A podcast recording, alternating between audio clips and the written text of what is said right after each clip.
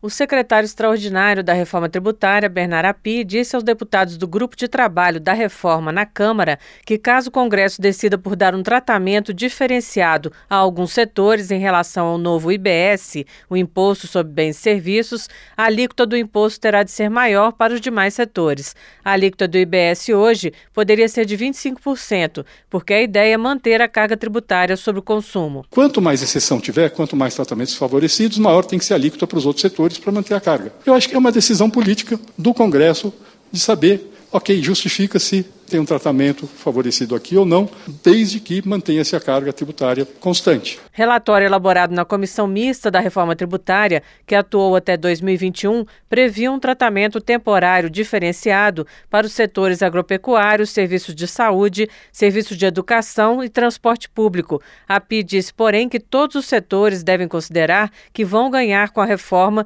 porque ela tornará o sistema mais eficiente. Portanto, eventuais perdas seriam compensadas com maior crescimento. Ele citou estudos que apontam aumentos do PIB de 12% a 20% em 15 anos com a reforma.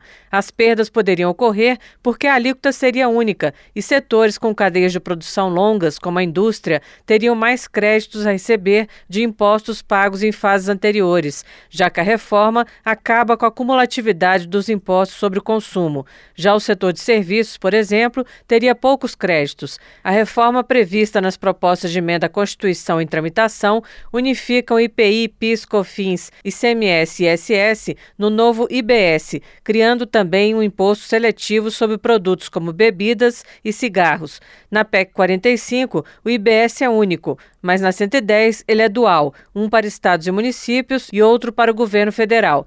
Nas duas, a tributação será feita no local de consumo de serviços e bens, chamado local de destino. Hoje, a tributação privilegia a origem, o local de produção, o que gera guerra entre os estados, por exemplo, que tentam atrair indústrias com benefícios fiscais. É o que explicou a PI. Hoje, no Brasil, o cidadão de um estado ou de município está pagando imposto para outro estado e outro município quando ele está consumindo. Neste modelo, ele vai pagar imposto para o estado e município onde, onde ele reside.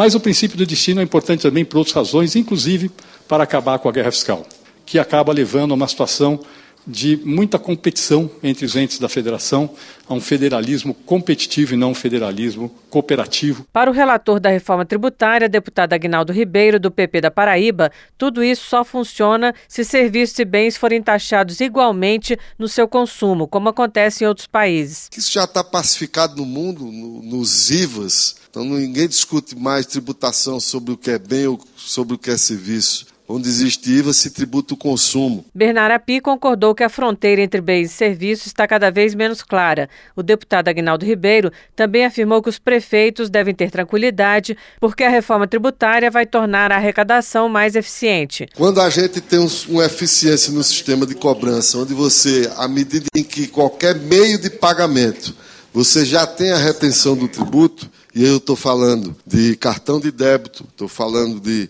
transferência bancária, cartão de crédito ou qualquer meio de pagamento. Hoje se paga com telefone celular, né, com um relógio.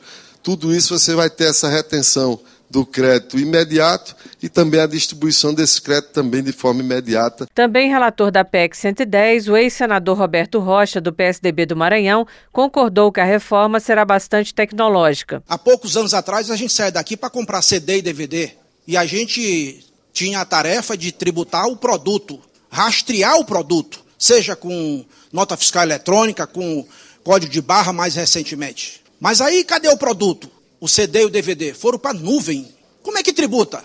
E qual é o maior restaurante do Brasil? Não tem uma panela é o iFood. O secretário Bernardo Api também fez questão de lembrar que a PEC 45, por exemplo, fala em uma transição de 52 anos, mas essa transição será para a partilha de receitas entre os entes, ou seja, para que estados produtores não tenham perdas em função da tributação no destino, mas para os contribuintes ela será de 5 a 6 anos. Os estados e municípios terão autonomia para alterar a sua parcela do IBS, mas ficará claro para o consumidor que ele estará pagando mais ou menos que um cidadão de outro estado.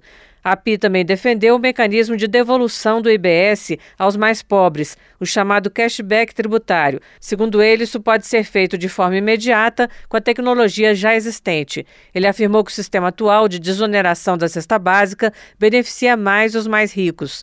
Apesar de dizer que os benefícios fiscais da Zona Franca de Manaus devem ser mantidos, a PI diz que o governo estuda mudanças que melhorem a geração de empregos na região. O ex-senador Roberto Rocha afirmou que, mesmo com todas as vantagens da reforma, ela é complicada de explicar para a sociedade e não rende votos para os parlamentares, justamente em função disso. O deputado Ivan Valente, do pessoal de São Paulo, diz que o governo deveria fazer uma reforma mais ampla para reequilibrar a participação do consumo, da renda e do patrimônio na carga tributária geral. A PI respondeu que o governo vai enviar uma reformulação do imposto de renda no segundo semestre para taxar menos os mais pobres e mais os mais ricos. Da Rádio Câmara de Brasília, Silvia Minhato.